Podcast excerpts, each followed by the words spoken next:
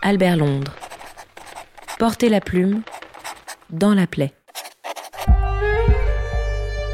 Un podcast de la Bibliothèque nationale de France et de Retro News.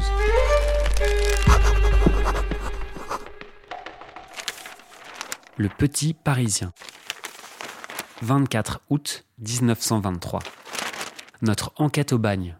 La cour des miracles.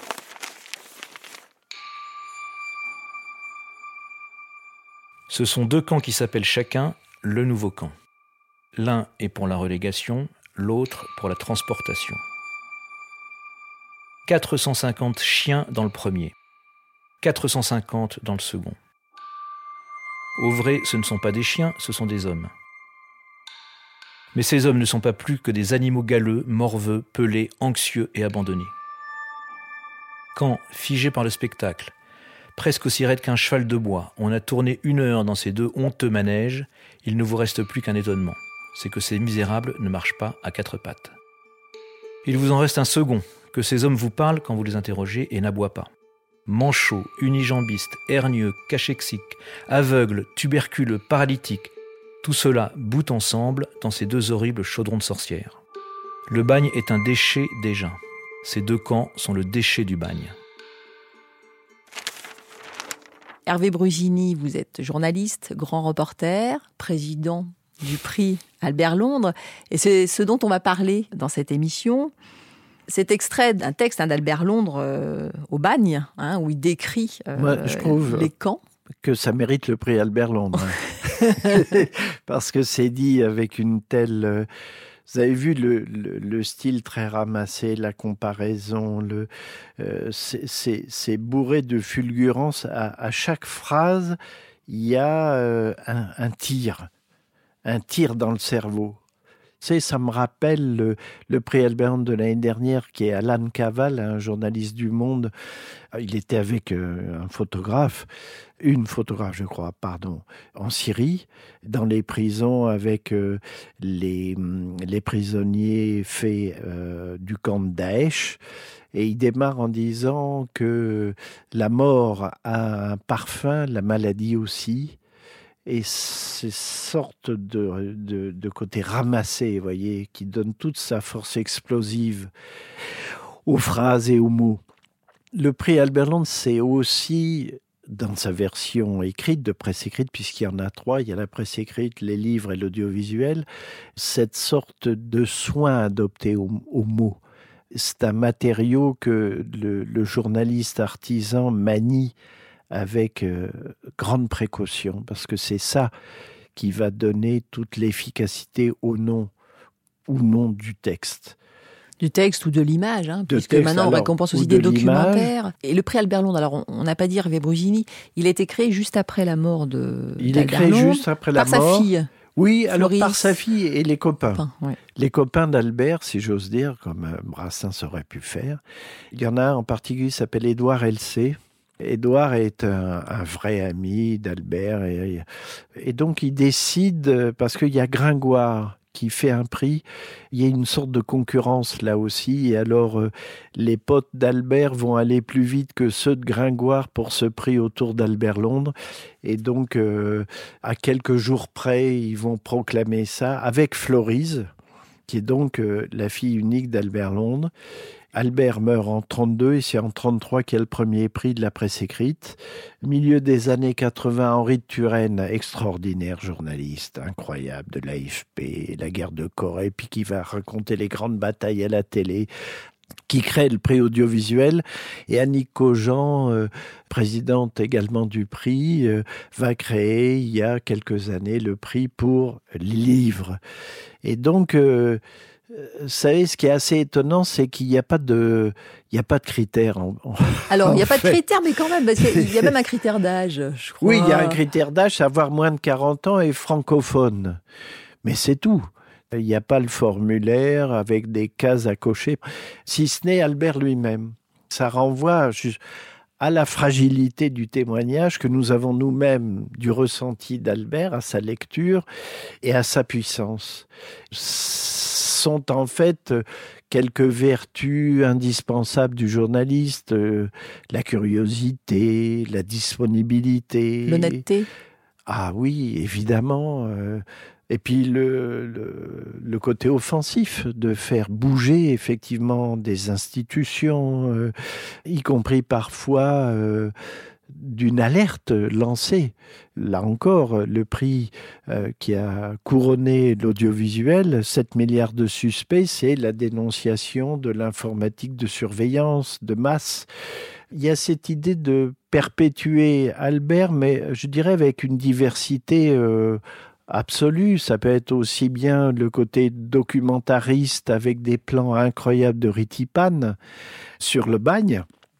C'est les dispositifs aussi. Voilà, oui, bien sûr. Imaginer des dispositifs. Bien euh... sûr. Ça peut être aussi une série de sujets du journal télévisé. Euh, nous avons une grande consoeur de TF1 qui s'appelle Catherine Gentil, qui, elle, en son temps, avait fait des sujets sur euh, la Palestine, le bouclage des territoires. Voilà. Et donc, c'est extrêmement divers. Et je trouve que c'est, ça qui fait qu'on s'empoigne d'ailleurs parfois dans les jurys. D'ailleurs, quand Édouard Elcé parle des premiers résultats pour l'attribution des récompenses, il dit toujours les débats ont été vifs. Ben voilà, ça reste toujours valable. Et vous, vous l'avez eu, Hervé Brusini, le prix Albert Londres bah, écoutez, hein, Pour un documentaire ouais, que vous avez co-signé sur l'affaire Far bah, Farwell. Oui, c'est mon grand honneur, c'est de l'avoir co-signé avec Dominique Thiers, qui est une copine avec laquelle j'ai toujours été en binôme, en tout cas longtemps. Vous savez, je suis tombé de l'armoire hein, quand j'ai eu le prix. Autant que ce soit dit, sur une taupe du KGB qui a fonctionné pour les Français, qui leur a donné des infos absolument considérables et qui a fait que quelque part ça a changé toute cette histoire de la guerre des étoiles, euh, des rapports entre Mitterrand et Reagan, et donc un peu l'équilibre du monde quelque part. Et c'était, euh, oui, une enquête qui, qui touchait aux services secrets, et des services secrets, ben, Albert Londres a bien connu. Il a même été tenté parfois d'être euh, comme ça un peu agent secret un peu. Bah, euh, parfois Albert est allé jusqu'à envisager des scénarios absolument terribles, d'aller euh, y compris s'engager physiquement contre tel ou tel personnage, qu'il fallait faire des trucs. Je veux dire, il manquait pas d'imagination hein, là dans les modes d'intervention. Mais bon, bien heureusement, il est resté en dehors de cette limite. Mais oui, il y avait comme dit Assouline, une tentation du renseignement à un moment. Et c'est assez drôle, ça aussi, de voir euh, vous voyez, ces frontières parfois poreuses entre le journalisme, la police, le renseignement, la politique. C'est tout ce qui fait la complexité, euh, quelque part, du journalisme. Mais quand la sincérité et l'honnêteté et la rigueur sont là, et je dis la rigueur, parce que souvent, des gens disent Albert, c'est euh, le contre-exemple de la rigueur. C'est vrai que la poésie fait que vous pouvez avoir une conception de la rigueur un peu particulière, mais la rigueur n'est pas forcément l'aridité euh, clinique qui finalement n'intéresserait personne dans le compte-rendu d'une guerre ou de ce qui se passe au coin de la rue. À l'heure quand même, Hervé Brugini, où les journalistes et on peut se poser la question qui sont les journalistes hein, Parce que c'est aussi c'est aussi ça qu'on peut poser, c'est-à-dire tout le monde est journaliste, peut être journaliste, et sont un petit peu discrédités dans une sorte de d'ensemble euh, soi-disant homogène alors que c'est pas du tout le cas. Euh, et on l'a vu avec euh, voilà euh, les réseaux complotistes sur les réseaux sociaux. Enfin il y a aussi toute une éducation à faire oui. sur l'information sur justement qu'est-ce que le journalisme quelle est sa dé déontologie. C'est j'imagine c'est aussi ce que célèbre ou veut récompenser le prix Albert Londres. Oui il y a deux choses dans ce que vous dites. Il y a l'éthique et la déontologie qui caractérisent le journalisme. Le journalisme, c'est une profession, ça n'est pas un art. On peut apprendre parce que il y a des règles qui concourent à la définition de la rigueur. Et il y a des règles donc de déontologie professionnelle et d'éthique. Vous savez que ce pays, la France, est le premier à s'être doté d'une charte éthique en 1918, justement, au sortir de la Grande Guerre. Et ça a donné lieu à la création d'un syndicat des journalistes. Il n'y a qu'un État américain qui avait créé son éthique pour les journalistes quelques années auparavant. Mais donc ça a été une première mondiale. Donc le journalisme est capable de se définir, de s'apprendre, de s'exposer en matière à enseigner. Et vous savez là aussi que c'est une femme qui a créé la première école de journalisme. Elle avait pris un nom d'homme, Dick May. En fait, elle s'appelait Jeanne Weil. Et elle était de la famille de Karl Marx. Incroyable. Et il y avait un sociologue qui s'appelle Durkheim, qu'on a tous croisé euh, dans son nom, qui l'a aidé dans cette entreprise. Quand les journalistes mâles sont arrivés pour interroger cette euh, dame qui prétendait qu'on allait apprendre le journalisme, on lui a dit, mais enfin le journalisme, d'abord c'est une affaire d'homme, et puis on l'a ou on l'a pas dans ses tripes. Elle a dit, mais non, ça s'apprend. Donc le journalisme, ça s'apprend, ça se repère et ça s'apprécie dans le respect de ses règles éthiques et déontologiques. Après, il y a cette autre capacité dont vous avez parlé, c'est-à-dire aujourd'hui, tout le monde a la possibilité d'enregistrer des images, de diffuser. des sons, de diffuser mondialement, en temps réel, avec un impact stupéfiant. Nous sommes de ce point de vue au milieu du guet. On voit que les grands pourvoyeurs, les grandes plateformes, les GAFAM, euh, dont on parle tant, sont pointés du doigt sur la question de la responsabilité éditoriale. Il est évident que l'enquête journalistique aujourd'hui les prend en tant que sujet numéro un. Et on voit que Facebook, par exemple, a été euh, désigné comme ayant pris conscience de la responsabilité de sa plateforme sur euh, la désinformation, à commencer par la journaliste des Philippines. Maria Ressa, la Philippine, donc, qui, un journaliste qui patronne, directrice d'un journal d'investigation aux Philippines, euh, rappeleur. Oui, qui elle a montré comment Facebook était intervenu dans la nomination ou dans les affaires du président philippin. Et donc, si vous voulez, je pense que, comme disait Zola, la vérité est en marche, elle ne pourra que vaincre. Et je, à terme, c'est pour ça qu'il y a des raisons d'être optimiste.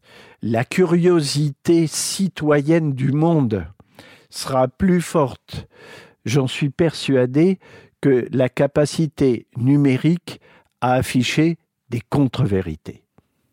Et c'est cela que voilà, veut mettre en exergue le prix Albert Londres, voilà, en récompensant. Le Albert Londres, comme il peut, avec ses moyens fragiles, et puissant grâce à Albert. C'est un nom. Vous savez, ça a quelque chose de très émouvant et de très... Euh, euh, ça tient à si peu de choses et à tant de choses. La joie de ceux qui reçoivent le prix, qui en sont honorés.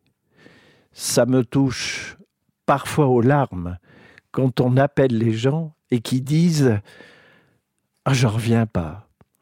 Et donc cet investissement de leur part montre à quel point cette figure symbolique a son rôle, oui, dans l'affirmation aujourd'hui du caractère indispensable de l'info en démocratie. Mais c'est modeste, c'est juste ça, ni plus ni moins.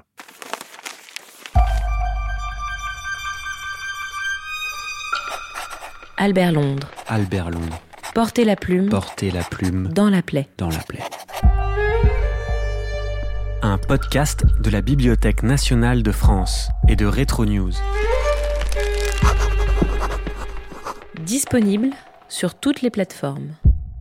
Réalisé par Guillaume Giraud et produit par Wave Audio. Avec l'aide de l'équipe de Retro News, Étienne Manchette et Julien Lucchini. Au micro, Séverine Liattard et Hervé Brusini.